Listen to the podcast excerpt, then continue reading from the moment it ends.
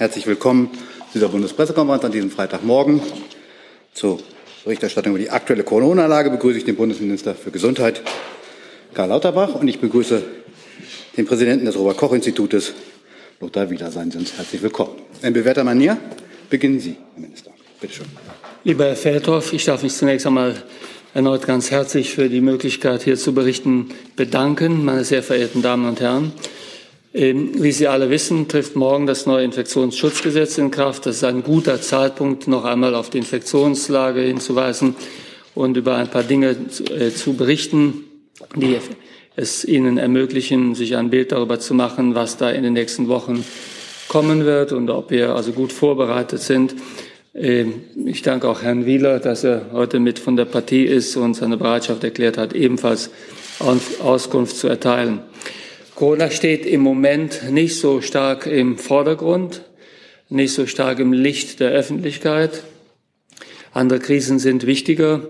Und ich glaube, dass es an uns ist, auch dafür zu sorgen, dass das so bleibt, dass Corona sich nicht stärker in den Vordergrund schieben wird. Und das haben wir aus meiner Sicht in der Hand, aber es wird nicht von alleine kommen. Äh, wir werden also viel zu tun haben, eine zusätzliche Stresssituation in diesem Herbst und in diesem Winter zu vermeiden. Und es ist also für uns sehr wichtig, dass also die Folgen des Ukraine-Kriegs, die hart genug sind, nicht auch noch durch also Corona-Fälle und durch eine Überlastung der kritischen Infrastruktur und sehr viele Krankheitsfälle erschwert oder überlagert werden. Wir befinden uns ganz klar am Beginn einer Herbst- und Winterwelle. Das ist nicht nur in den deutschen Daten zu sehen, sondern auch international. Die Fallzahlen steigen an in den Niederlanden, in Belgien, in Frankreich, in England, in Dänemark, um nur ein paar Länder zu nennen. Fast überall ist es die BA5-Variante, die die Probleme hier also bereitet. Und wir müssen uns daher äh, darauf einstellen, dass diese Welle bekämpft werden muss. Die wird nicht so schnell zumindest von alleine enden. Der R-Wert ist mittlerweile schon bei ungefähr 1,4. Das ist ein sehr hoher R-Wert auch im Vergleich zu dem, was wir vorher gesehen haben. Und wir müssen daher damit rechnen, dass die Fallzahlen auch wieder vierstellig sein können in nicht allzu ferner Zukunft. Und das wird noch erschwert, weil wir auch mit mehr, einer Zunahme der Fallzahlen für Grippeerkrankungen und andere Erkältungserkrankungen, zum Beispiel andere Corona-Erkrankungen, OC43 oder Rhinoviren zu rechnen haben, aber auch RSV bei Kindern. Somit sind wir am Beginn einer wichtigen und schwierigen Welle. Wir werden der Welle begegnen durch vier Blöcke, wenn man so will. Zum einen wir werden eine Impfkampagne machen. Die Impfstoffe sind da, angepasste Impfstoffe BA1 angepasst, BA5 angepasst. Wir haben deutlich mehr Impfstoff, als derzeit verimpft wird.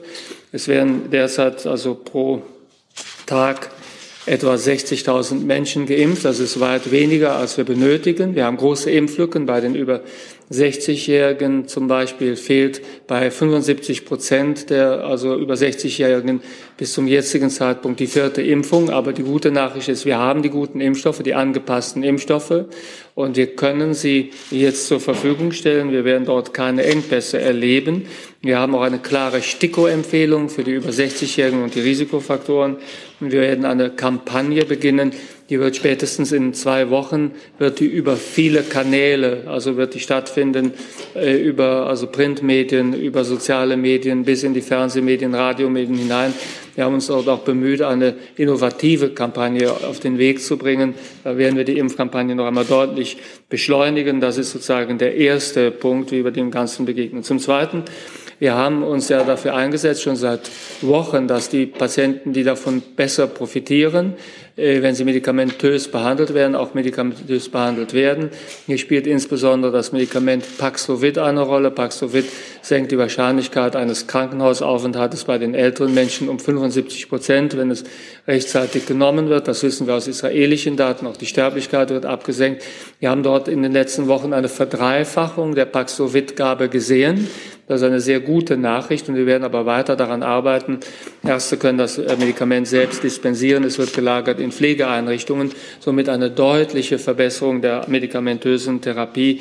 Nicht nur mit Paxlovid, aber vor allem mit Paxlovid. Daran werden wir weiter arbeiten. Und wie Sie wissen, hat sich auch der Bundeskanzler ja dazu entschieden, dieses Medikament einzunehmen, um einen schweren Verlauf zu vermeiden.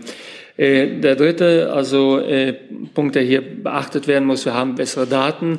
Der Pandemieradar kommt jetzt sukzessive ans Netz. Eine erste Version ist vor 15 Minuten äh, auf der Homepage des RKIs ans Netz gestellt worden und der ist noch nicht komplett, aber also das ist äh, schon ein ganz wichtiger Schritt nach vorne.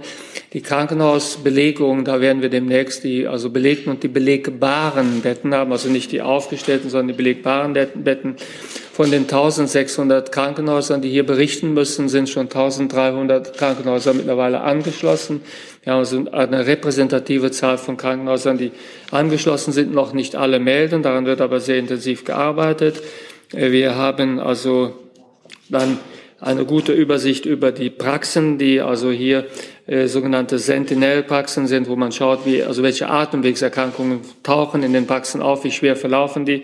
Das ist angeschlossen. Da hat sich Herr Wieler in der Vergangenheit auch immer wieder zu geäußert und verdient gemacht. Er wird sicherlich gleich ausführen. Und wir haben das Wasser, Abwassermonitoring in Vorbereitung. Das ist heute noch nicht auf der Seite zu sehen. Da schließen wir aber die ähm, schließen wir die Abwassermessstellen sukzessive an und bereinigen das Auswerteverfahren. Ich gehe davon aus, dass wir in zwei Wochen da schon wesentlich bessere Daten zur Verfügung haben.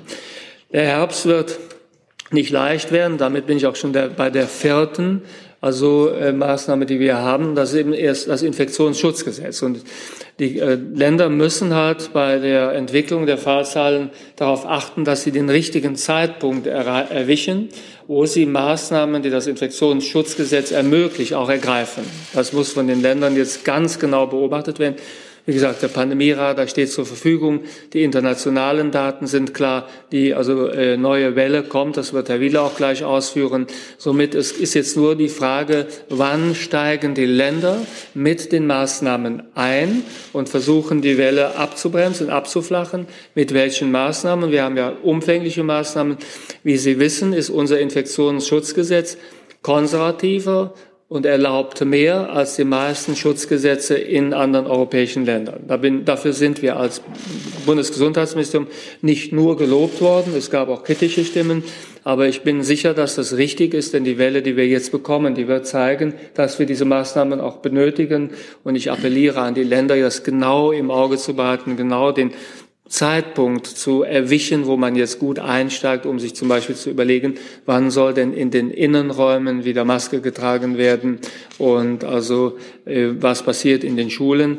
Denn diese Welle wird sich so schnell nicht von alleine begrenzen. Weshalb ist das alles wichtig? Naja, wenn wir die Welle nicht begrenzen, dann kann es sein, dass wir äh, in ein paar Wochen Probleme haben bei der kritischen Infrastruktur, Pflegepersonal, beispielsweise ärztliches Personal, Polizisten, kritische Infrastruktur jeder, jeder Art kann also angesprochen sein. Wir könnten auch sehr schnell in eine Situation kommen, wo wir nicht genug belegbare Betten haben, weil die Kerze brennt dann ja von beiden Enden. Ich habe dann weniger Personal, was diese Betten belegbar macht. Das werden wir dann im Pandemie-Monitor ja sehen, dass die Zahl der belegbaren Betten auch abnimmt, weil weniger Personal noch gesund ist. Und gleichzeitig kommen mehr Leute in diese Betten rein. Und von daher also, äh, wird dann sehr schnell eine Situation auch zu diskutieren sein, wie viele belegbare Betten haben wir noch und wie viel Vorlauf brauchen wir, um die Welle abzufedern. Und da wird der Pandemieradar eben sehr wichtig sein. Da werden wir zum Beispiel sehen an den Abwasserdaten, ob die Lage sich entspannt oder ob sie es nicht tut. Eine gute Nachricht ist, dass wir also bisher keine Varianten sehen, also beispielsweise in UK, aber auch nicht in anderen Ländern, die also die Sterblichkeit oder die schweren Verläufe der Delta-Variante kombinieren würde mit der Immunflucht der also Omikron BA5-Variante oder ähnlichen Varianten. Das ist die gute Nachricht. Die nicht ganz so gute Nachricht ist, dass wir einige Varianten jetzt sehen, wie zum Beispiel BQ1.1, aber auch andere, die eine sehr vollständige Immunflucht haben. Das bedeutet, dass wir dort mit Impfungen möglicherweise nicht so viel erreichen können wie jetzt bei BA5. Und äh, das müssen wir auch im Auge behalten. Also darauf müssen wir vorbereitet sein. Da bin ich allerdings auch schon im Gespräch mit den also äh, Unternehmungen, die also Impfstoffe produzieren. Also die haben das auch im Auge und es könnte sein, dass dann äh, die Impfstoffe wieder angepasst werden. Also auch dann wären wir nicht hilflos. Auch darauf sind wir vorbereitet und werden das also in, in den Griff bekommen zum Schluss. Wie gesagt, auf der rki.de-Seite Pandemieradar abrufen, dann können Sie sehen, wie das in Zukunft aussehen wird. 60.000 Menschen werden derzeit geimpft. Die Impfkampagne ist in der Vorbereitung. Ich will noch einmal abschließend auf den Wert der vierten Impfung hinweisen, weil das wird immer wieder unterschätzt. Es sind ja nur, wie gesagt, 25 Prozent bei den über 60-Jährigen, die die vierte Impfung haben. Die vierte Impfung reduziert bei denjenigen, die schon dreimal geimpft sind, die also Sterblichkeit zum Beispiel auf der Grundlage von gestern gezeigten CDC-Daten aus den Vereinigten Staaten noch einmal um 90 Prozent. Das heißt, es macht für ältere Menschen einen riesen Unterschied, ob man dreimal geimpft ist oder ob man viermal geimpft ist. Es macht einfach einen riesigen Unterschied. Und das wird aus meiner Sicht zu wenig kommuniziert, wenn ich durch eine zusätzliche Boosterimpfung das Risiko zu versterben um 90 Prozent senken kann. Und diese Möglichkeit wird bei den über 60-Jährigen nur zu 25 Prozent genutzt. Haben wir hier eine Impflücke, die nicht wirklich akzeptabel ist. Diese Impflücke werden wir ganz gezielt ansprechen, auch mit unserer Impfkampagne. Wir sind somit am Beginn einer neuen Welle. Wir sind aber gut vorbereitet und ich bin zuversichtlich, wir werden das im Griff haben und wir werden es erreichen, dass Corona äh, auch ein Thema für diesen Herbst ist, aber nicht das dominierende Thema ist und die Probleme, die wir in anderen Bereichen haben, nicht noch schwerer macht. Vielen Dank, Herr Minister. Hi, hier ist Tyler, ich filme das Ganze. Hier ist Thilo, ich äh, stelle dir die Fragen. Hier ist Hans, ich achte aufs Protokoll und stelle fest, wir sind unter drei. Heimliche Info nur für euch. Gar nicht so heimlich, kann man in den Infos lesen, wie man uns unterstützen kann. Nämlich per PayPal oder Überweisung. Weiter geht's. Herr Wieler, bitte. Ja, ich möchte zunächst einen Überblick geben über die Atemwegsinfektionen allgemein, die wir in Deutschland sehen, eben nicht nur zu Covid-19. Der Herbst hat begonnen und dann nimmt die Zahl der Atemwegserkrankungen zu. Das ist auch gar nicht ungewöhnlich, das sehen wir praktisch in jedem Jahr, und zwar immer zum Herbstbeginn. In diesem Jahr allerdings ist der Anstieg besonders stark. Um Ihnen ein paar Zahlen aus unseren Surveillance-Systemen zu nennen, die wir ja schon seit einigen Jahren betreiben. Letzte Woche sind hierzulande rund 7,7 Millionen Menschen neu an einer akuten Atemwegsinfektion erkrankt. Das ist fast jeder Zehnte in der Bevölkerung. Kinder und junge Erwachsene sind davon momentan besonders betroffen. Rund 1,2 Millionen Menschen haben wegen einer akuten Atemwegserkrankung eine Arztpraxis aufgesucht. All diese Zahlen liegen deutlich höher als in den Vorjahren und auch deutlich höher als in den vorpandemischen Jahren. Die meisten Erkrankungen werden im Moment übrigens nicht durch Corona hervorgerufen, sondern durch Rhinoviren. Das ist ein klassischer, gut bekannter Erreger von Schnupfenerkrankungen. Dann kommt SARS-CoV-2 an der zweiten Stelle. Außerdem werden noch verschiedene andere Erreger nachgewiesen, zum Beispiel das RSV-Virus oder auch Influenza. Was bedeutet das aber nun im Hinblick auf Covid-19 für die kommenden Monate? Vorab, die Pandemie ist noch nicht vorbei, auch wenn wir uns in einer relativ günstigen und stabilen Situation befinden. Und Herr Minister Lauterbach hatte Ihnen eben genannt, was wir alles tun, damit das auch so bleibt. Wir haben mit einer moderaten Virusvariante zu tun. Wir haben Zugang zu Impfstoffen und Therapeutika und ein Großteil der Bevölkerung hat bereits eine Covid-19-Infektion durchlebt. Aber im Moment können sich viele verschiedene Atemwegserreger ziemlich ungebremst in der Bevölkerung ausbreiten. Es finden viele Übertragungen statt. Der Infektionsdruck ist also hoch. Das sehen wir auch aktuell bei den Covid-19-Daten. Die Inzidenzen sind wieder gestiegen. Die Sieben-Tage-Inzidenz liegt jetzt auch schon wieder bundesweit bei über 400. Von Covid-19 sind im Moment vor allen Dingen die mittleren Altersgruppen betroffen, nicht so sehr die jüngeren wie bei anderen Atemwegsinfektionen. Die gute Nachricht ist, dass wir noch keinen massiven Anstieg bei den Krankenhauseinweisungen sehen, auch nicht bei den Todesfällen. Hier müssen wir die Situation aber natürlich weiter beobachten. Und dafür haben wir ja die Werkzeuge, die gerade erläutert wurden.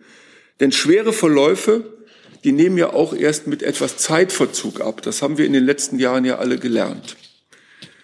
Wir müssen also Covid-19 weiter ernst nehmen. SARS-CoV-2 ist immer noch ein vergleichsweise neues Virus, über das wir immer noch nicht alles wissen. Covid-19 kann schwer verlaufen, auch sehr schwer verlaufen. Es kann zu schweren Langzeitfolgen führen. Und wir können eben nicht vorhersehen, wie sich das Virus weiterentwickeln wird. Unser Ziel für diesen Herbst ist weiterhin die Anzahl von Covid-19-Fällen und anderen akuten Atemwegserkrankten nicht überschießen zu lassen, damit schwere Krankheitsverläufe wirklich bestmöglich verhindert werden. Die meisten dieser Infektionen verlaufen zwar mild, aber SARS-CoV-2 und Grippeviren können bei Menschen aus Risikogruppen eben auch zu sehr schweren Verläufen führen und auch zu Todesfällen. Und auch bei milden Verläufen liegen ja viele Betroffene krank im Bett und können dann nicht arbeiten gehen. Das wiederum wird in vielen Bereichen zu Personalengpässen führen. Ein milder Verlauf bedeutet eigentlich nur, dass jemand eben nicht ins Krankenhaus muss. Wir fällen, meine Damen und Herren, jeder von uns fällt jeden Tag Entscheidungen. Auch in der jetzigen Situation sollten wir uns bewusst sein, welches Risiko wir eingehen wollen und welches wir vermeiden können. Was also kann jeder und jeder Einzelne tun, um Atemwegsinfekte zu reduzieren? Die meisten Tipps sind Ihnen bekannt aus der Covid-19-Pandemie. Sie wirken aber genauso gut bei allen anderen Atemwegserregern, vor allem auch gegen Grippe. Das haben wir in den letzten Jahren sehr klar gesehen und belegt. Erstens, und dieser Punkt ist im Hinblick auf die Energiekrise auch besonders wichtig, Innenräume sollten bitte trotzdem regelmäßig gelüftet werden. Je mehr Menschen sich in einem Raum befinden, desto häufiger. Wichtig ist, dass die Luft ausgetauscht wird, also mit Stoßlüften. Dabei geht viel weniger Wärme verloren als zum Beispiel bei dauerhaft gekipptem Fenster. Aber bitte verzichten Sie nicht auf das Lüften. Zweitens, wenn Sie Erkältungssymptome haben, bitte bleiben Sie drei bis fünf Tage zu Hause, bis sich die Symptome gebessert haben. So verhindern Sie einfach weitere Übertragungen in Ihrem Umfeld, sei es am Arbeitsplatz, in der Schule oder der Kita. Und bitte vermeiden Sie dann auch insbesondere Kontakt zu den Menschen, die besonders vulnerable sind, also die alten, hochaltrigen und Menschen mit Vorerkrankungen. Diese Menschen brauchen nach wie vor unsere Solidarität. Drittens, wenn Sie einer Risikogruppe selber angehören, dann besprechen Sie bitte mit Ihrem Arzt oder Ihrer Ärztin, ob antivirale Arzneimittel in Frage kommen. Die gibt es ja sowohl für Covid-19, Paxlovid steht hier im Vordergrund, ähm, als auch für Grippe. Auch bei eigentlich gesunden, fitten Menschen gilt, wenn sich die Symptome verschlimmern, dann wenden Sie sich bitte auch an einen Arzt. Und viertens, das Robert-Koch-Institut empfiehlt weiterhin in Innenräumen Maske zu tragen, um sich selbst und auch andere vor Infektionen zu schützen. Das gilt natürlich vor allen Dingen dann, wenn viele Menschen auf engem Raum zusammenkommen und bei Kontakt zu Menschen aus Risikogruppen. Je mehr Menschen Maske tragen, desto effektiver ist der Schutz. Und fünftens, achten Sie bitte auf Ihren Impfschutz. Es gibt eine Impfung gegen Covid-19 hat Herr Minister Lauterbach sehr klar eben nochmals ausgeführt. Diese Impfungen sind der beste Schutz vor einem schweren Krankheitsverlauf und, meine Damen und Herren, es gibt eben auch eine Impfung gegen Grippe. Und Sie können diese beiden Impfungen gleichzeitig auch verabreicht bekommen in der Arztpraxis. Eine Covid-19-Auffrischimpfung senkt das Risiko für eine Hospitalisierung deutlich. Wir haben gerade gestern den Impfeffektivitätsbericht wieder online gestellt. Da können Sie die Daten sehen. Wir wissen inzwischen auch, dass die Auffrischimpfung auch nach über sechs Monaten immer noch eine hohe Effektivität vor einem schweren Covid-19-Verlauf zeigt. Das sind Daten aus unserem Land. Eine Grippeimpfung wird besonders Menschen ab 60, chronisch Kranken und Schwangeren empfohlen, aber auch alle anderen können sich gegen Grippe impfen lassen. Das besprechen Sie am besten mit Ihrem Hausarzt oder Ihrer Hausärztin.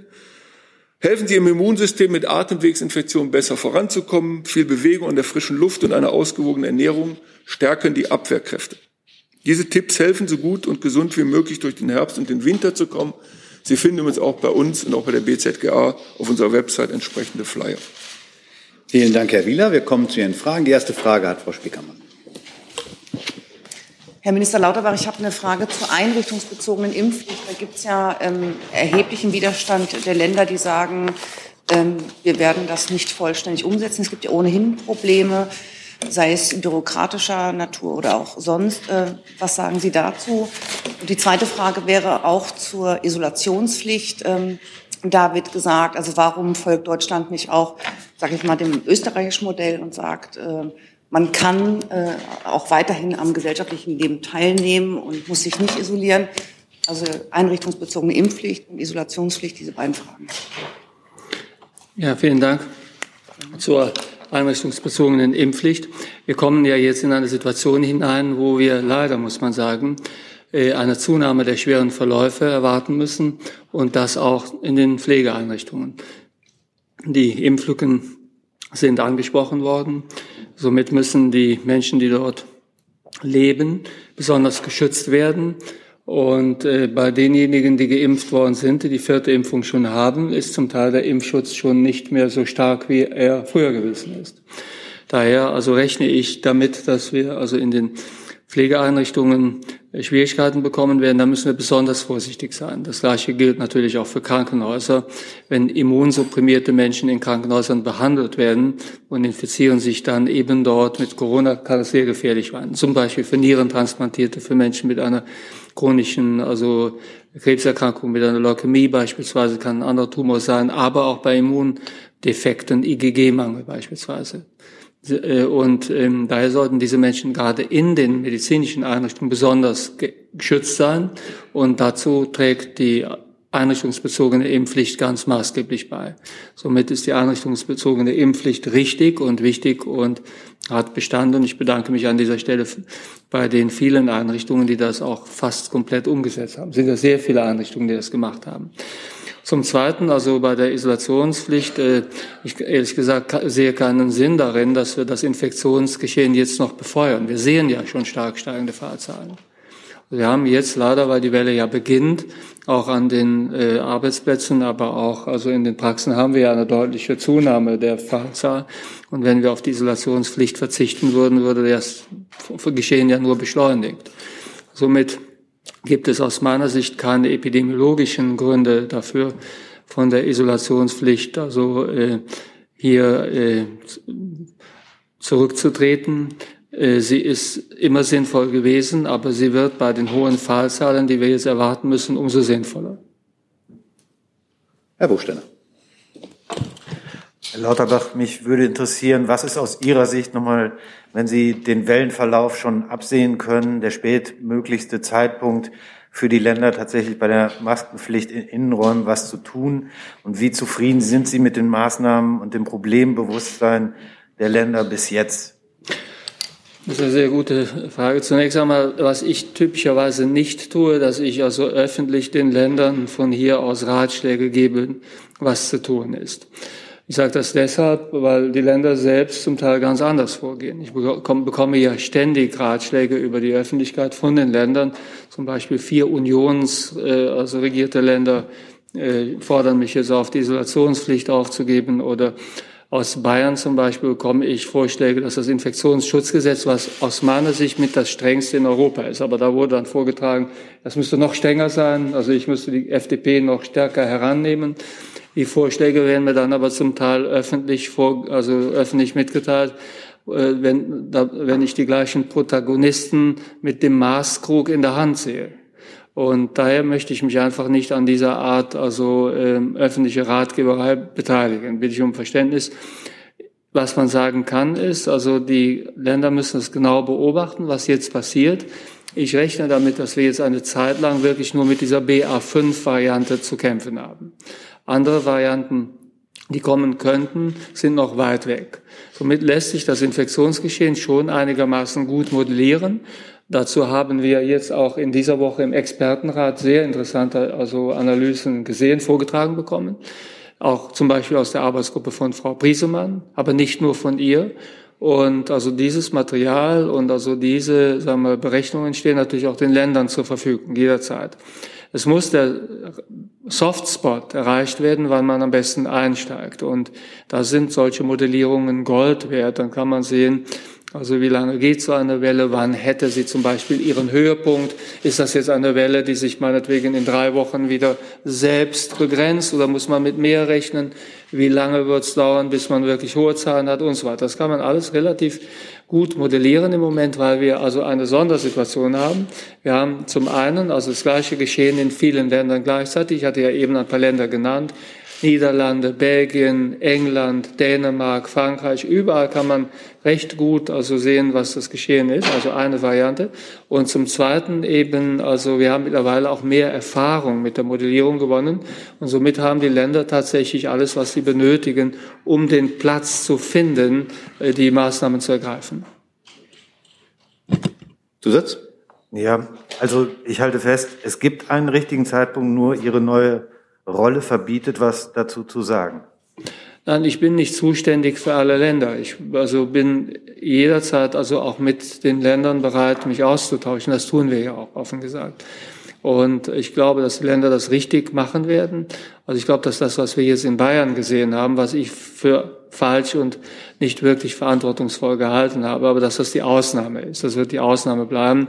Und ich glaube, die Länder werden sehr schnell sehen, dass es in ihrem Interesse ist, das Infektionsschutzgesetz so zu nutzen, dass eben die Überlastung äh, nicht stattfindet. Denn niemand will das ja. Wir wollen einfach, dass Corona ein also äh, Problem bleibt, was sozusagen im Hintergrund läuft, sich aber nicht in den Vordergrund schiebt. Und das werden auch die Länder nur erreichen, wenn sie das Infektionsschutzgesetz gut einsetzen.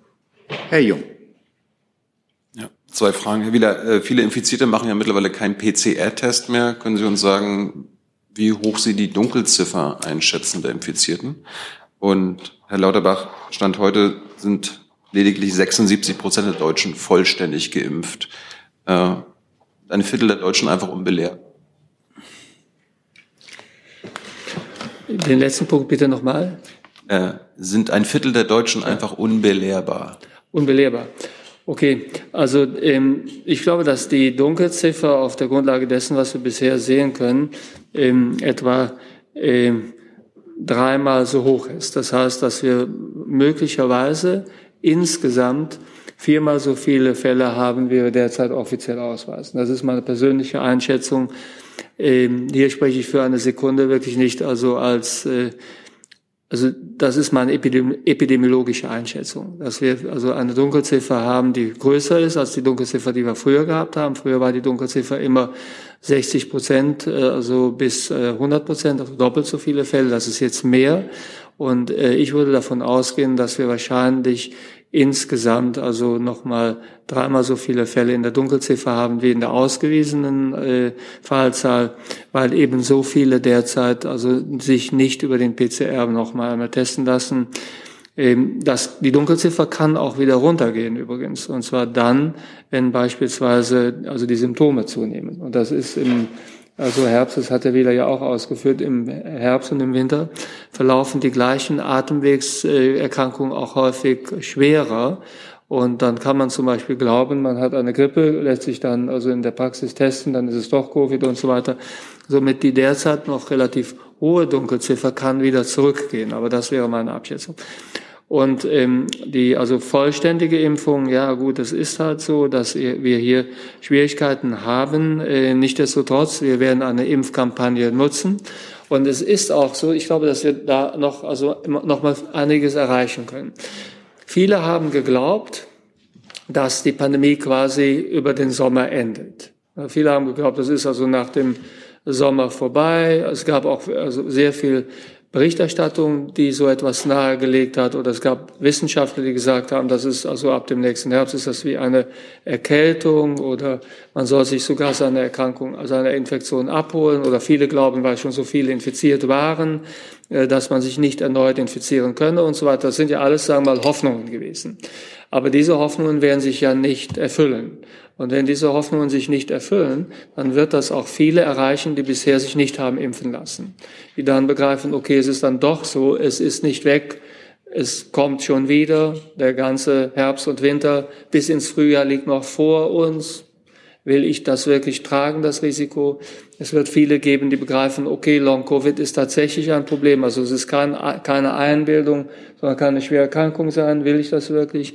Es wird viele geben, die dann also plötzlich sehen, okay, jetzt gibt es diejenigen, die sind im Frühjahr infiziert gewesen, jetzt bekommen sie es schon wieder, ich hatte das auch, lasse ich mich hier impfen und so.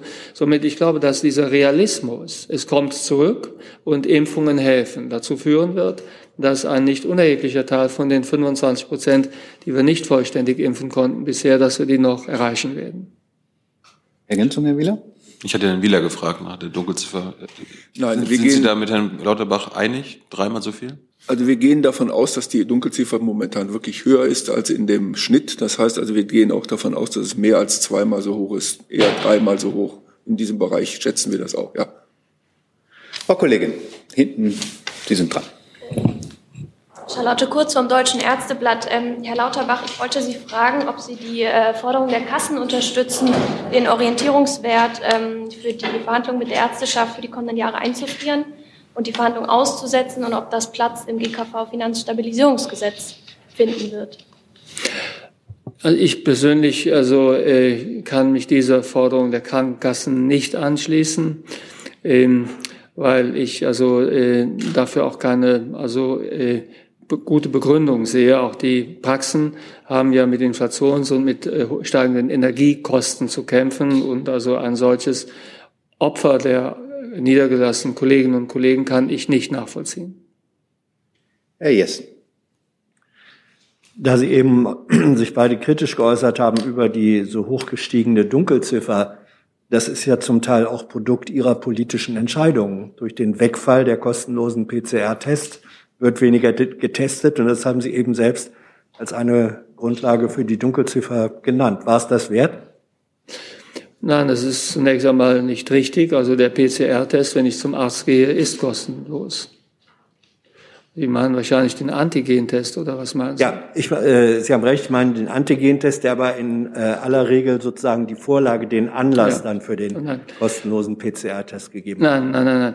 Also zunächst einmal, ähm, der, die Antigentests werden ja für diejenigen, die also entsprechende Indikationen haben, die Menschen betreuen, die krank sind oder in Krankenhäusern müssen, die Pflegeeinrichtungen, werden ja weiter kostenlos angeboten.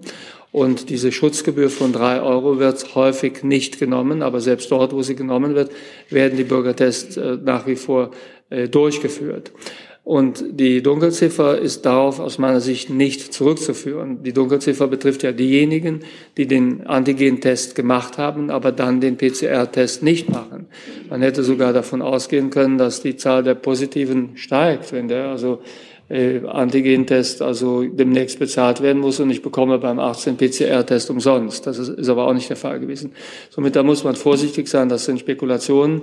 Wie, äh, es war nicht leicht bei der derzeitigen Finanzlage, die also Bürgertests in dem Umfang, wie wir diese Tests in Deutschland machen, weiter anzubieten. Das tun wir aber. Und es ist auch richtig zu sagen, mir ist kein einziges europäisches Land bekannt, wo die Bürgertests noch so flächendeckend angeboten und genutzt werden wie Deutschland. Ich habe eine Zusatzfrage äh, zur Einricht zu den einrichtungsbezogenen Maßnahmen. Neben der Impfpflicht gibt es ja die Maskenpflicht. Ähm, da sagen jetzt äh, Patientenorganisationen die Formulierung, dass auf Masken nur verzichtet werden dürfe bei äh, Aufenthalt in den dauerhaft dafür vorgesehenen Räumen würde bedeuten, dass eigentlich äh, auch die Bewohner von Heimen ähm, im Grunde nur in ihren Zimmern die Maske äh, ablegen dürfen. Ist das gemeint mit dieser Formulierung? Bedeutet es, dass Bewohner von Alten- und Pflegeheimen tatsächlich nur, wenn sie sich in ihren Zimmern aufhalten, die Maske ablegen dürfen? Das wird von vielen Organisationen als nicht menschenwürdige Situation bezeichnet.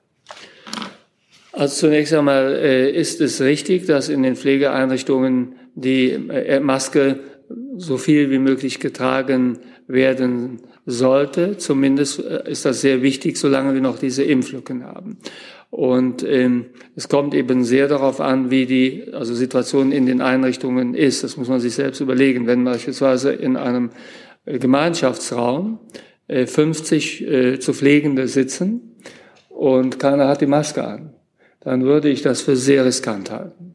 Das muss man sich also wirklich vor Augen führen. Also die selbst bei relativ guten also äh, Testroutinen muss man sich wirklich gut vor Augen führen. Also es sei denn, wir haben wirklich eine Impfquote in den Einrichtungen, die so gut ist, dass man äh, also Infektionen in Kauf nehmen kann. Aber wir haben ja da nach wie vor also Impflücken. Diese Impflücken sind zweierlei. Wir haben eine Gruppe, die ist noch gar nicht zum also vierten Mal geimpft und wir haben diejenigen, da ist die vierte Impfung schon sehr lange zurück, liegt sie sehr lange zurück. Das heißt, wir haben wahrscheinlich dann bei vielen Pflegebedürftigen, also haben wir eine Situation, äh, dass wir erhebliche Impflücken haben. Und wenn dann in einem Gemeinschaftsraum Tag für Tag, meinetwegen 30, 40 Leute zusammensitzen, ist das Risiko einfach sehr, sehr, sehr hoch. Und das muss man zu Ende denken. Dann muss man, wenn man sagt, also was will man nicht, diesen Schutz will man nicht, muss man auch klar sagen, dann werden wir dort erhebliche äh, Belastungen sehen, dann werden wir auch, also dann werden wir auch leider, muss man sagen, sehr viele Tote sehen. Wir machen in der Mitte weiter. Herr Minister, Sie haben ja äh, öfter schon betont, äh, dass ähm, den, mit der deutschen Gesetzesgrundlage man sozusagen die strengsten jetzt im Ländervergleich äh, habe. Sind wir in Deutschland einfach schlauer als andere? Das wäre eine Frage an Sie. Und an Herrn Wieler, Sie hatten ja gesagt, dass äh, es ist gerade äh, deutlich mehr Atemwegsinfektionen gibt als in äh, früheren Jahren. Ist da auch ein Nachholeffekt dabei, weil im vorigen Jahr sich äh, halt viele Menschen Maske und Abstand geschützt haben? Also Deutschland ist nicht schlauer, sondern vorsichtiger. Wir sind ja auch gemessen an der Gesamtzahl der Menschen, die bisher an Covid gestorben sind, sind wir relativ gut durch die Pandemie bisher gekommen. Wir haben halt also relativ äh, vorsichtige Maßnahmen gemacht und die Bevölkerung hat sie auch äh, gerne befolgt. Somit haben wir tatsächlich, wenn man von einer kleinen Gruppe mal absieht, die sich sehr laut artikuliert, haben wir eine breite Unterstützung der Maßnahmen immer gehabt. Die werden wir im Herbst auch wieder haben, wenn die Menschen sehen, das ist wieder notwendig. Im Übrigen sind es ja nur Möglichkeiten. Jetzt kommt es ja wirklich darauf an, dass die Länder die Möglichkeiten auch nutzen. Noch haben wir diese Leistung nicht abgerufen. Aber tatsächlich, also wollen wir hier verhindern, dass wir eine Überlastung des Gesundheitssystems haben, der kritischen Infrastruktur, auch die damit einhergehenden erheblichen ökonomischen Verluste. Ich bitte Sie zu beachten, also jetzt wird ja sehr viel darüber gesprochen, dass eine Rezession kommt. Davon gehe auch ich aus. Aber natürlich fällt die Rezession umso übler aus, je mehr Einbrüche wir haben am Arbeitsmarkt, wenn zum Beispiel Lieferketten einbrechen wenn also bestimmte Infrastruktur nicht mehr vorgehalten werden kann, wenn also die Produktion einsinkt. Das ist ganz klar, also dass es auch also sehr negative Auswirkungen auf die äh, Rezession haben kann, wenn wir hier massive Ausfälle bei den Beschäftigten haben. Somit wir sind vorsichtig gewesen. Ich hoffe, wir werden es erneut sein. Und ähm, jedes Land hat da seinen eigenen Weg. Da, das, da kann man keine anderen Länder kritisieren. Wir haben aber eine besonders schwere also Herausforderung in diesem Herbst und im Winter wegen der Gaskrise. Und ich will einfach, dass hier gut verstanden wird.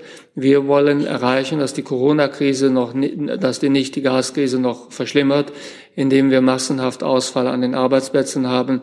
Wir haben äh, keine belegbaren Betten mehr und dergleichen. Das muss einfach vermieden werden. Das können wir vermeiden. Herr Kollege. Ich habe die Frage von Herrn Wieler. So, Herr Wieler. Ja, richtig. Also ähm, es gibt eine Reihe von Gründen, äh, die, womit wir das erklären. Es gibt tatsächlich Hinweise, dass es auch ein Nachholeffekt sein kann. Wir haben so effektiv geschützt in den letzten zwei Jahren ähm, und es, es ist möglich, dass tatsächlich äh, hier eine gewisse Immunitätslücke entstanden ist.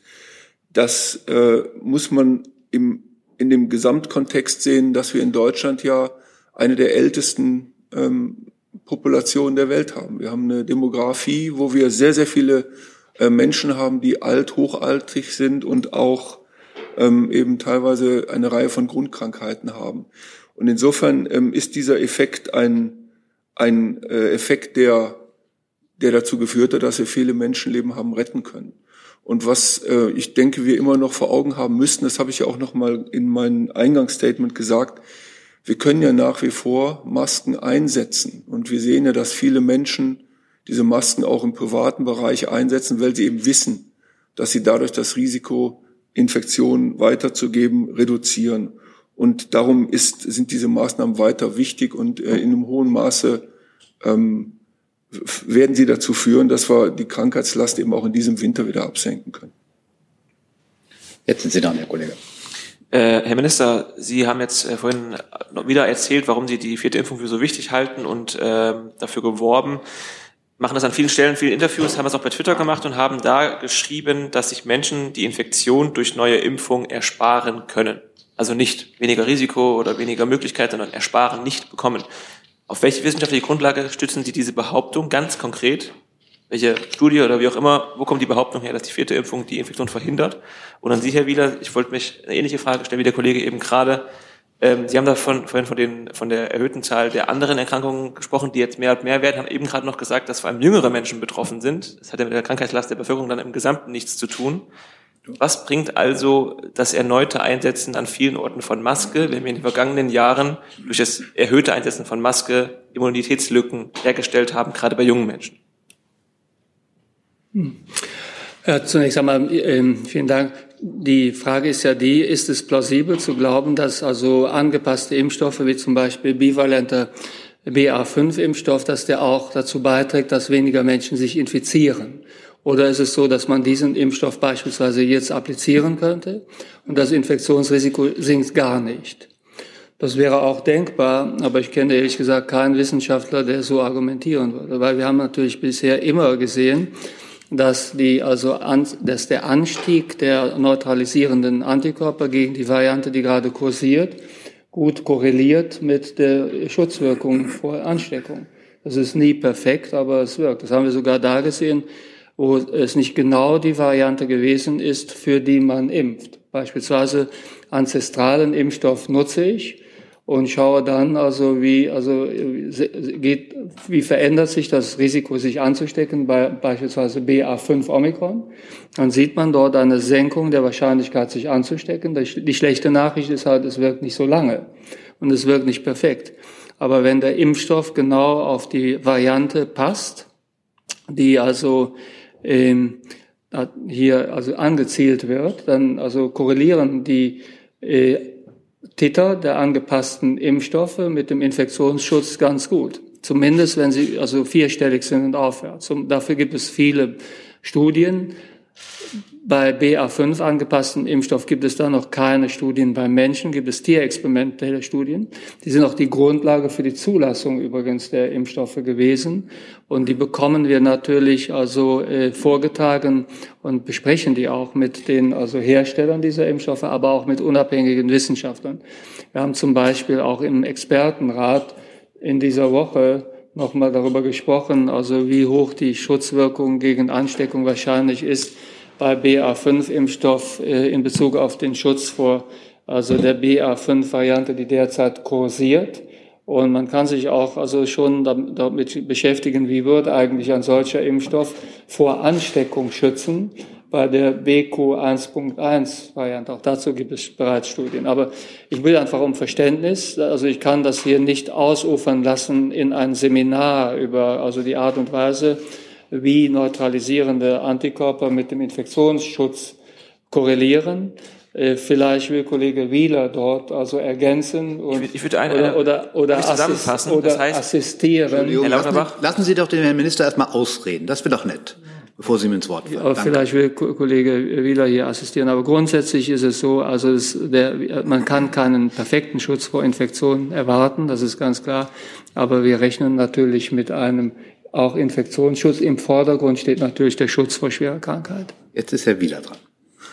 Ja, also zunächst einmal ist es natürlich eine temporäre Betrachtung. Das ist natürlich so, wenn man kurz nach der Impfung hat man natürlich auch einen höheren Schutz vor Infektion. Der lässt aber schnell nach. Aber das wesentliche Ziel dieser Impfungen ist, dass wir Menschen vor einem schweren Erkrankungen vor dem Tod schützen wollen. Und das ähm, das, das ist auch mit solchen Impfstoffen im Mittelpunkt. Äh, Sie wissen vielleicht, es gibt ja auch Diskussionen darüber, das heißt nicht Diskussionen, es gibt ja Forschungsrichtungen, wo man sich mit Impfstoffen befasst, die zum Beispiel nasal appliziert werden, die dann einen höheren Schutz vor der Infektion geben. Und diesen Impfstoff, den, den möchten wir natürlich auch zur Verfügung haben. Da wird auch dran äh, gearbeitet. Aber wie gesagt, äh, im, diese Impfstoffe vermitteln eben in erster Linie eine hohe Risikoreduktion für hohe für schwere Krankheit und für Tod. Das muss man immer wissen. Das ist ja auch der Grund. Und auch die lässt ja nach mit der Zeit. Und darum machen wir ständig diesen Impfmonitoring-Bericht, um die Zeiträume einzuschätzen. Wir haben, glaube ich, gestern, wenn ich das richtig im Kopf habe, nochmal berechnet, die Impfeffektivitäten in Deutschland, dass bei den bis zu 60-Jährigen immer noch in mehr nach sechs Monaten immer noch rund 60, 65 Prozent Schutz vor schwerer Erkrankung ist.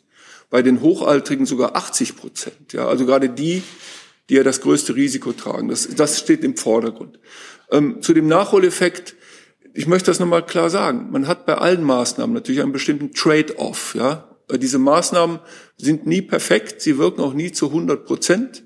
aber sie reduzieren eben ein bestimmtes Risiko. Und ähm, man sieht, und inzwischen gibt es ja auch genügend Publikationen darüber, dass durch die Maßnahmen eben wirklich Menschenleben gerettet wurden und Infektionszahlen reduziert wurden. Und die ganze Zeit haben wir in Deutschland, das ist auch in allen anderen Ländern gemacht worden, im Ziel gehabt, möglichst viele Krankheitsfälle zu verhindern, möglichst äh, viele Todesfälle zu verhindern und möglichst die Überlastung des Gesundheitssystems zu verhindern. Jetzt, in der stabilen Lage, wo wir jetzt sind, werden diese Masken ja auch nicht mehr so konsequent eingesetzt. Ich gehe auch nicht davon aus, dass wir zum Beispiel Schulen von Ländern, die die Schließung von Schulen angeordnet wird. Ich kann das nicht ausschließen, aber ich gehe mal davon aus. Das heißt also, dass dann auch dadurch wieder ein gemäßigter Infektionsdruck auch wieder kommt. Die Masken reduzieren ja nur das Risiko, aber sie reduzieren das natürlich nie auf 100 Prozent. Ich kann Ihnen garantieren, dass auch in den letzten beiden Jahren Kinder infiziert wurden mit diesen normalen Atemwegserregern. Nachfrage? Ähm, ich würde gerne einfach die Aussage von Herrn Minister Lauterbach zusammenfassen. Also das heißt, Sie stützen diese Aussage auf Plausibilität und Erfahrung und nicht auf aktuelle Studien. Richtig? Nein, nein, das habe ich weder gesagt noch. Ich glaube, es hat jeder, was ich gesagt habe, hat glaube ich jeder verstanden. Von daher, dass wie Sie es zusammengefasst haben, ist es nicht richtig und ich möchte das nicht noch einmal also ähm, die, die Studienlage ist die, dass wir im Tierexperiment und auch bei also den Impfstoffen, die wir bisher genutzt haben, immer gesehen haben, dass die neutralisierenden Antikörpertiter korreliert haben mit dem Schutz vor Infektionen. Genau wie Herr Wieler es gerade beschrieben hat. Es ist immer die Frage, wie lange ist der Schutz, aber man hat eine gewisse Zeit lang also Schutz vor der Infektion. Das kann man approximieren oder konnte man in den Studien immer approximieren durch die also Höhe der also äh, variantenspezifischen neutralisierenden Antikörpertiter. Wenn diese über 1000 lagen, und darüber gibt es halt sehr viele Studien, und somit also ist alles dazu gesagt. Frau Spiekermann. Ähm, Herr Professor Wieler, ähm, ich habe eine Frage zum, wir haben jetzt viel auch über Dunkelziffern gesprochen, ähm, zum Immunitätsstatus der Bevölkerung. Ähm, wo liegt der denn? Weil der war ja mal auch in den vergangenen Jahren sehr wichtig, um bestimmte Maßnahmen zu rechtfertigen. Das ist nicht einfach zu sagen. Also ähm, warum ist das nicht einfach zu sagen? Es gibt dafür zwei Gründe. Ähm, wir kennen keinen Wert, den wir im Labor bestimmen können, mit dem wir sagen, diese Person hat einen Schutz oder diese Person hat keinen Schutz. Es gibt auch nach anderthalb Jahren intensiver Forschung noch keinen Laborparameter, mit dem Sie das sagen können. Sie können Antikörper-Titer bestimmen, und Sie können auch dann in der Zellkultur im Labor bestimmen, dass man mit diesen Antikörpern bestimmte Viruslasten reduzieren kann, aber es gibt keinen Grenzwert. Das ist ein ganz wichtiger Punkt. Ähm, das, das, es muss auch immer wieder in den Köpfen der Leute sein. So, das heißt also, es korrelieren hohe Antikörpertiter auch nicht zwingend mit gutem Schutz. Es gibt auch Menschen, die haben ganz niedrige Antikörpertiter, aber wenn man dann eine Infektion hat und sie dann nachverfolgt, haben sie trotzdem Schutz. Es gibt die T-Zellimmunität und die können wir einfach im Labor nicht gut messen. Das ist das eine. Darum ist es schwer zu sagen, wie die Immunitätslage ist. Das zweite ist, ähm, natürlich wissen wir nicht, welcher, von, für jeden einzelnen Menschen, wie oft er geimpft wurde, womit er geimpft wurde und wie viel Infektionen er hatte. Das heißt, da gibt es einfach eine große Variabilität und darum ist es relativ schwierig, das zu sagen.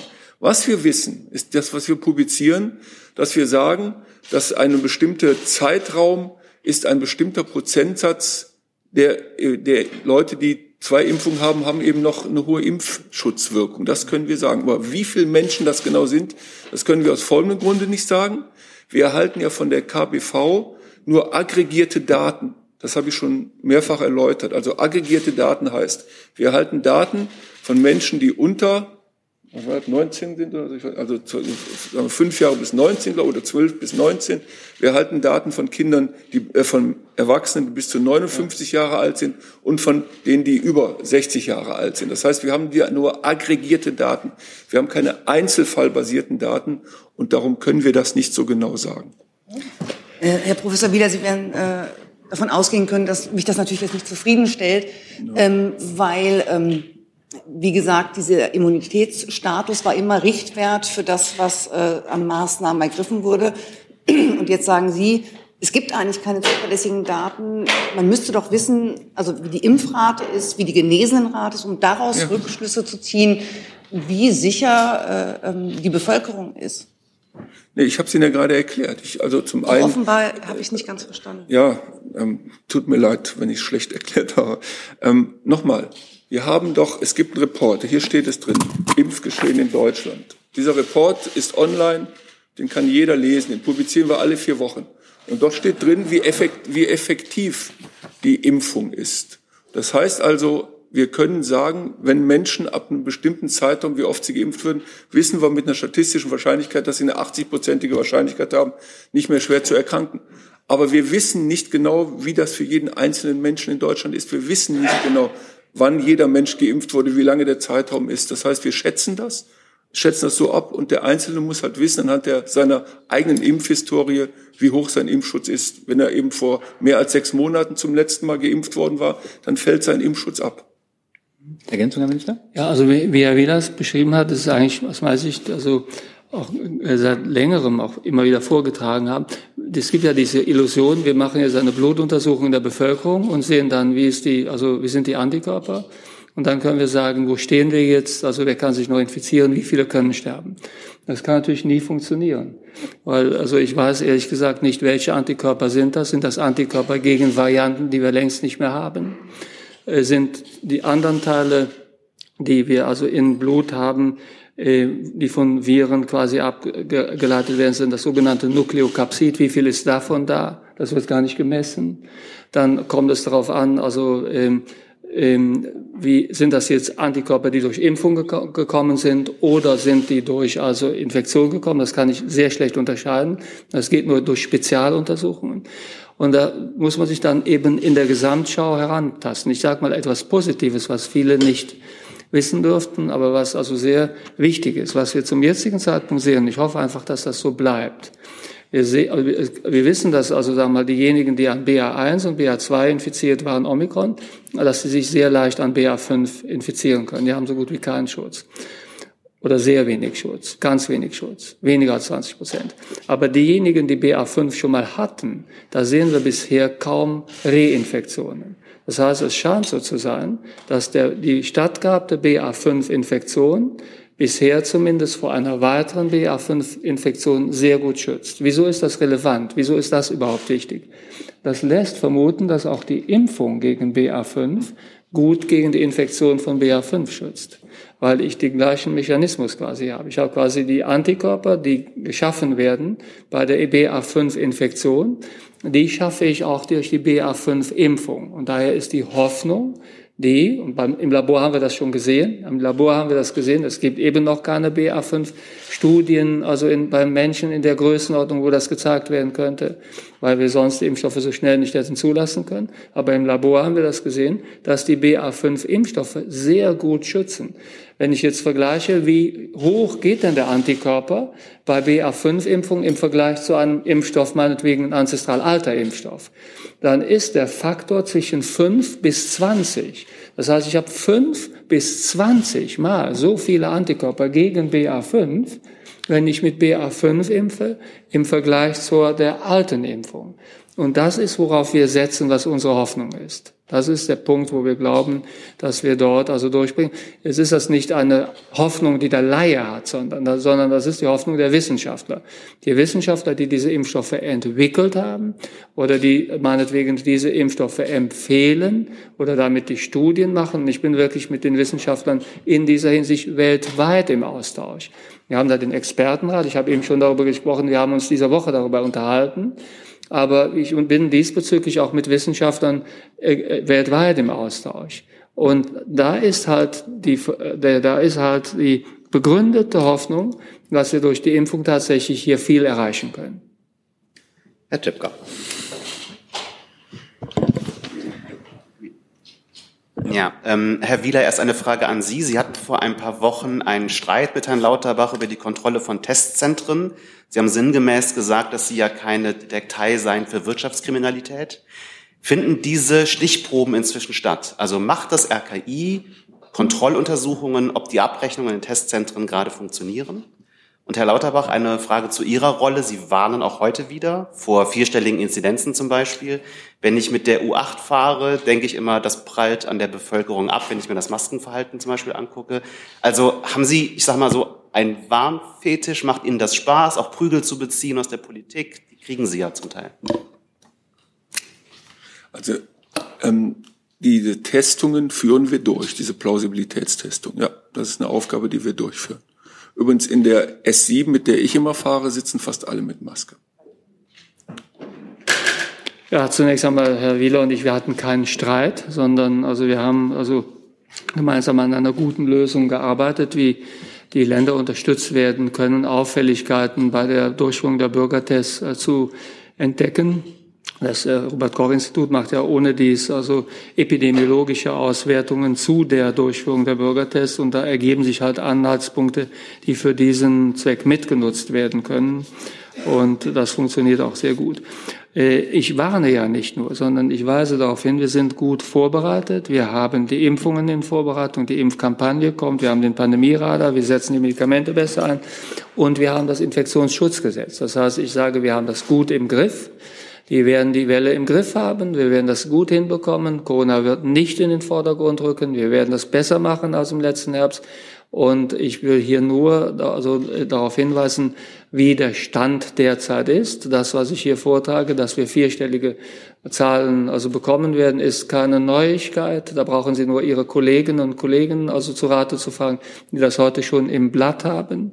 Das ist einfach gut abzuleiten auf der Grundlage dessen, was sich abspielt, also in, in anderen Ländern und dem R-Wert von 1,4, den wir heute ausweisen. Somit also können Sie selbst mittlerweile so lange im Pandemiegeschehen, also können Sie selbst ausrechnen, wann dann tatsächlich erstmalig der Wert 1000 erreicht wäre, wenn sich das nicht verändert.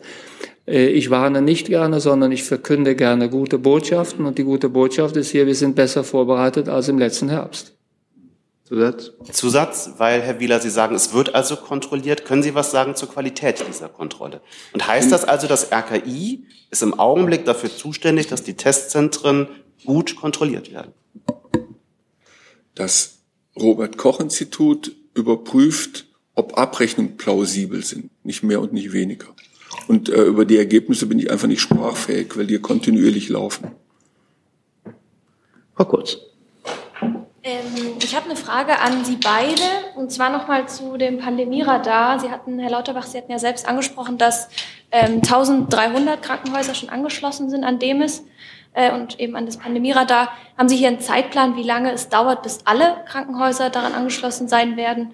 Und dazu noch an Sie, Herr Lauterbach, ähm, im Infektionsschutzgesetz ist ja geregelt, dass da Bußgelder bis zu 25.000 Euro drohen.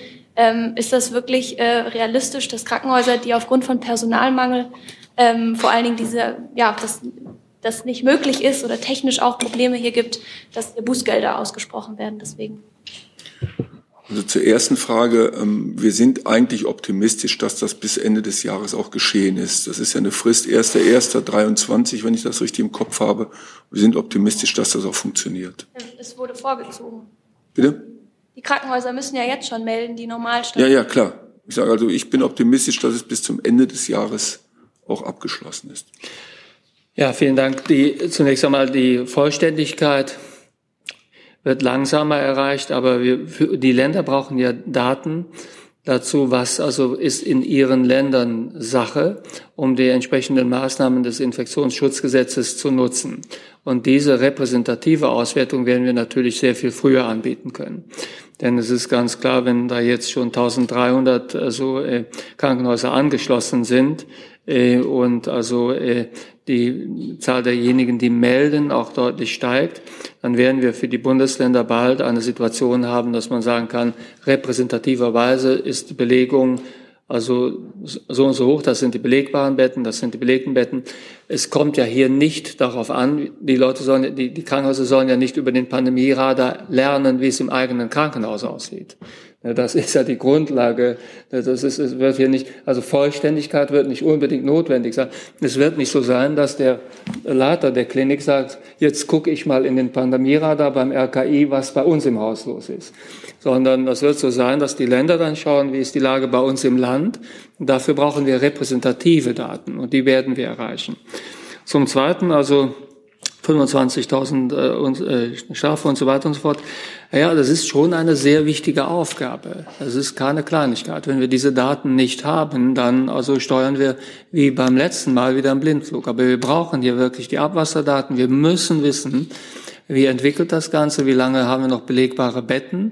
Es kann hier gut sein, dass wir also eine Feinsteuerung vornehmen und da ist es einfach notwendig, also die, äh, die Krankenhäuser äh, zu, äh, also ähm, zu bitten, diese Daten zur Verfügung zu stellen. Ich bin mit, den, mit der Krankenhausgesellschaft in engen Austausch. Das, was wir bisher hören, ist, dass die Krankenhäuser das auch leisten können und wollen.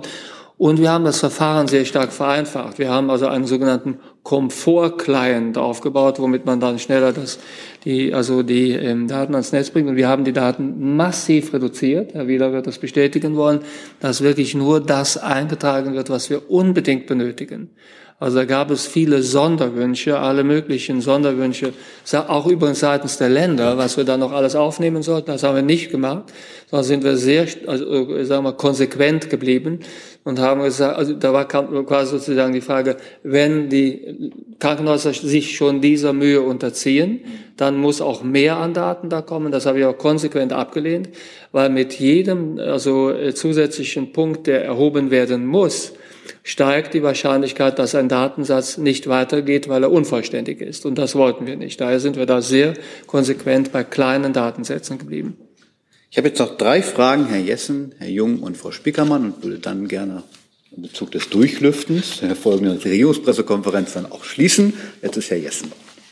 Ich möchte doch noch einmal, ich nenne es jetzt mal äh, Betrugskontrolle durch das RKI kommen, auch wenn der Begriff technisch falsch ist.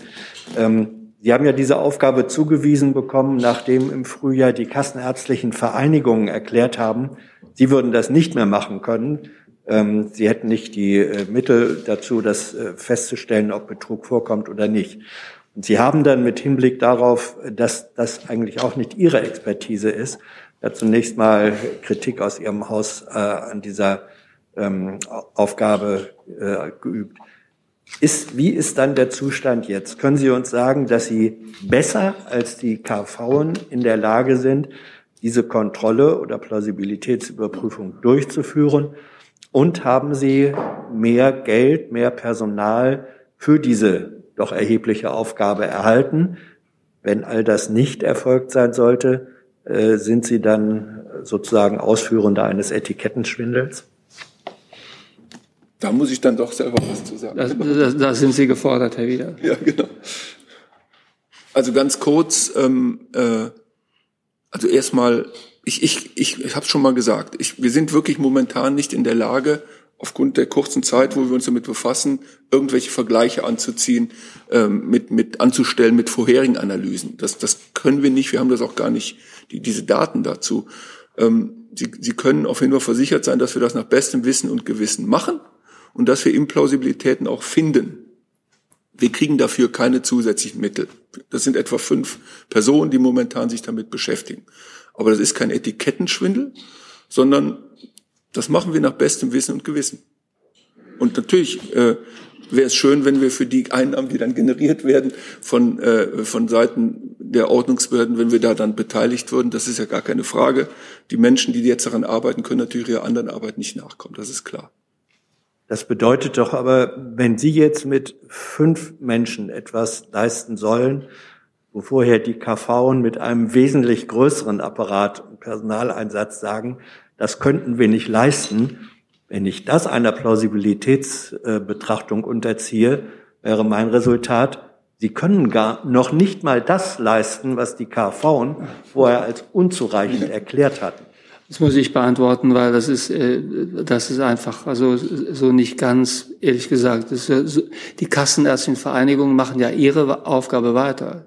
Die nehmen ja die Abrechnungen an, prüfen die Abrechnungen, sind die Abrechnungen richtig und dergleichen. Das hat ja stattgefunden und findet weiter statt.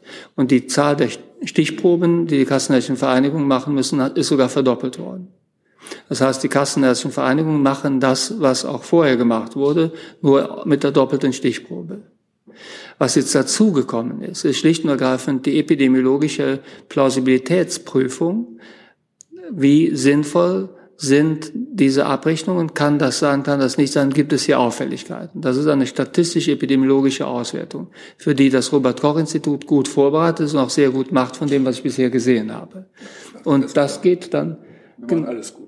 Na, das ist, aber kann man ja auch sagen. Also Sie haben es ja angedeutet. Wir werden ja da in Kürze auch gemeinsam vielleicht etwas vorstellen. Aber auf jeden Fall bin ich da sehr dankbar. Die Aufgabe wird gemacht und wird gut gemacht. Und diese Daten gehen dann an die Länder.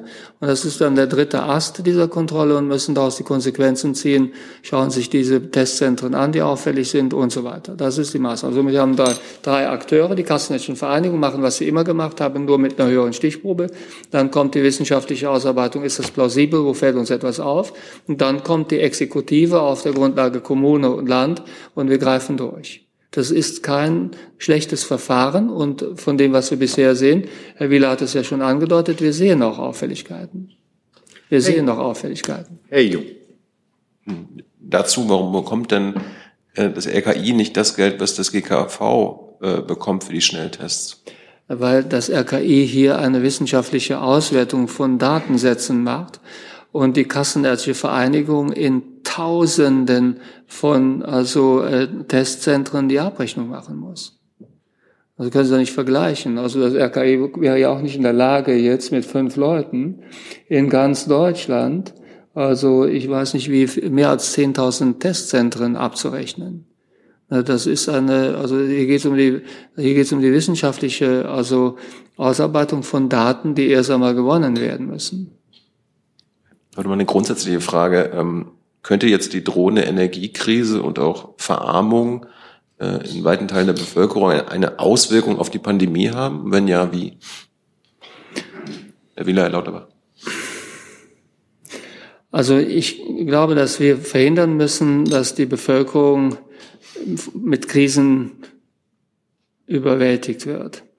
Die, die Energiekrise wird durch die Maßnahmen, die gestern also beschlossen worden sind, wesentlich entschärft werden. Ich bin sehr, sehr dankbar, dass wir zu, zu diesen Beschlüssen gekommen sind. Ich, was ich mir gut vorstellen kann, ist, dass die Bevölkerung nachher sieht, wir haben also die Energiekrise und die Inflationskrise einigermaßen gut in den Griff bekommen. Die Menschen werden nicht so stark überlastet, wie sie es befürchtet hatten. Äh, ich könnte mir auch vorstellen, dass es also, was das deprimierende Kriegsgeschehen angeht, äh, dass es eine Situation gibt, dass also, dass die, die, die Situation, dass es weiter so ist, dass also ähm, die Ukraine sich gut verteidigt. Das würde definitiv helfen. Und ich könnte mir auch gut vorstellen, dass wir, wann, was die Corona-Krise angeht, äh, nachher so dastehen, dass man sagt, okay, das waren jetzt zwar lange und schwierige Vorbereitungen, das ist ein strenges Infektionsschutzgesetz, aber es funktioniert. Das ist quasi das also Best-Case-Szenario, was ich auch für relativ also wahrscheinlich halte. Und jetzt Frau Spiekermann mit der letzten. Frage. Frau Herr Wieler, wollen Sie noch was ergänzen? Ähm, also zunächst einmal bin ich sehr glücklich, dass wir inzwischen wirklich eine unaufgeregte Diskussion haben über die Corona-Situation. Denn das ist der wesentliche Weg, dass wir auch diese äh, Infektionsrisiken reduzieren können. Das ist wirklich wichtig. Wir wissen alle Maßnahmen, wir kennen alle Maßnahmen und wir können eigentlich recht beruhigt da reingehen, weil wir ja alle wissen, was wir tun können. Ich hatte das ja aufgezeigt auch. Insofern denke ich, also mein, mein Wunsch wäre, dass, dass diese sachliche und ruhige ähm, Behandlung der, dieser Infektionskrise auch so weiter äh, geschieht, sodass die Menschen auch wissen, wo sie hin müssen oder hin wollen. Es wird sicher ja ein, das, das wird ja kein leichter Winter. Und es wäre schön, wenn die Corona-Infektionskrankheiten eben in diesem Winter eine untergeordnete Rolle spielen. Das tun sie aber eben vor allen Dingen, wenn wir weiter wachsam sind und achtsam sind. Und es ist tatsächlich so, dass wir ja noch nie so gut vorbereitet waren. Ähm, wir wissen nicht genau, wie hoch der Immunitätsstatus ist. Wir wissen aber, dass er noch nie so hoch gewesen ist, wie er jetzt ist. Das ist klar. Wir wissen, dass Masken helfen. Wir haben genug Masken zur Verfügung. Wir haben Medikamente. Wir haben genügend Impfstoff. Es gibt also eigentlich, wenn man die, äh, gerade die, ähm, äh, auch die, die äh, Empfehlung der STIKO äh, nimmt, und zwar ohne, dass die äh, diskutiert werden oder ähm, zerredet werden oder so. Wenn man diese, diese ganzen Werkzeuge nimmt, dann kommen wir gut durch diesen Corona-Winter. Und äh, ich, ich wünschte mir halt, dass diese sachliche Betrachtungsweise äh, auch so bleibt. Und auch nochmal ein, ein Wort zu diesem Thema Dunkelziffer. Es ist wirklich nicht sehr relevant, wie hoch die Dunkelziffer ist, weil wir doch die ganzen Parameter haben. Wir haben ja nicht nur das Pandemieradar, da sind ja Daten drin, die meisten haben wir ja schon vorher. Wir haben ja alle diese Daten, wir haben die syndromische Surveillance, wir wissen, wie die Lage ist über Grippeweb in der Bevölkerung. Wir wissen wie die Lage ist in, in den ambulanten, äh, in den Praxen, in den Krankenhäusern. Wir haben die Bettenbelegung, wir haben das Divi-Register. Das sind doch die Punkte, die wir brauchen. Wir haben so viele Daten, dass wir uns vielleicht jetzt mit dem Pandemieradar auf sieben konzentrieren. Das was was gut ist. Aber wir haben genügend Daten und wir können damit umgehen. Und ähm, deshalb habe ich eigentlich keine riesige Sorge. Wir müssen wachsam bleiben. Und dafür haben wir dieses Pandemieradar unter anderem, um zu sehen, wann halt bestimmte kritische Werte erreicht sind und dann werden die Menschen sich auch entsprechend verhalten. Das wäre mir eigentlich das Wichtigste. Wir hatten in den letzten beiden Jahren teilweise absurde Diskussionen, wie man den R-Wert berechnet oder was weiß ich. Also wir sollten wirklich uns auf das Wesentliche konzentrieren, denn äh, wir haben genug alle zu tun in dieser Gesellschaft. Und ich kann auch nur immer wieder an die Solidarität von allen Menschen appellieren. Es gibt eben viel in der Gesellschaft, wir, wir, glaube ich, die meisten von uns, gehe ich mal von aus, wissen, was sie tun können, leben so, dass sie es tun können. Es gibt eine Menge Menschen, die leben nicht so und die brauchen unsere Unterstützung. Das, das wäre einfach mein, mein größter Wunsch. Und, und ich denke, an dieser Krisenlösung arbeiten alle nach bestem Wissen und Gewissen. Hey Leute, diese Folge wird diesmal präsentiert von unserem Partner, äh, äh, Partnern, der Junge Naiv Crowd. Tausende Menschen, die uns jeden Monat mit Geldgeschenken beglücken. Danke dafür und jetzt geht's weiter. So, jetzt hat die letzte Frage Frau Spiekermann. Herr Professor Wiener, ich wollte noch mal zu Ihren einführenden Worten zurück. Sie sagten, dass Maßnahmen Leben gerettet haben. Das war ein Satz von Ihnen. Ähm, wenn man jetzt zum Beispiel auf den Lockdown guckt, könnten Sie mir da vielleicht ein, zwei Studien nennen, wo man das dann noch Die kann ich Ihnen nicht aus dem Kopf nennen, aber ich kann die Ihnen gerne zuschicken, klar. Perfekt. Ja, klar. Und die andere Frage ist, äh, Herr Lauterbach hat gerade gesagt, es gab keinen Streit zwischen Ihnen. Interpretieren Sie das genauso? Also gestritten wird überall, aber handelt es sich weiterhin um eine vertrauensvolle Zusammenarbeit? Also ich meine, schauen Sie, wir sind alle Profis in unserem Job. Ja, ich mache das jetzt zweieinhalb Jahre nach bestem Wissen und Gewissen. Ich streite mich sogar manchmal mit meiner Frau, wenn ich ehrlich bin, falls das auch niemand vielleicht glauben mag, aber es ist möglich. Es geht darum, dass wir gemeinsam zu Lösungen kommen. Und es ist doch selbstverständlich, dass erwachsene Menschen hier und dort auch mal unterschiedlicher Meinung sind. Aber das ist doch kein, äh, das, das ist doch nichts, worüber man berichten muss. Ja? Wir machen diesen Job und wir erfüllen ihn nach bestem Wissen und Gewissen. Und das ist es. Dann danke ich, meine Herren. Ich wünsche einen schönen Tag und lade ein zur Regierungspressekonferenz jetzt gleich im Anschluss.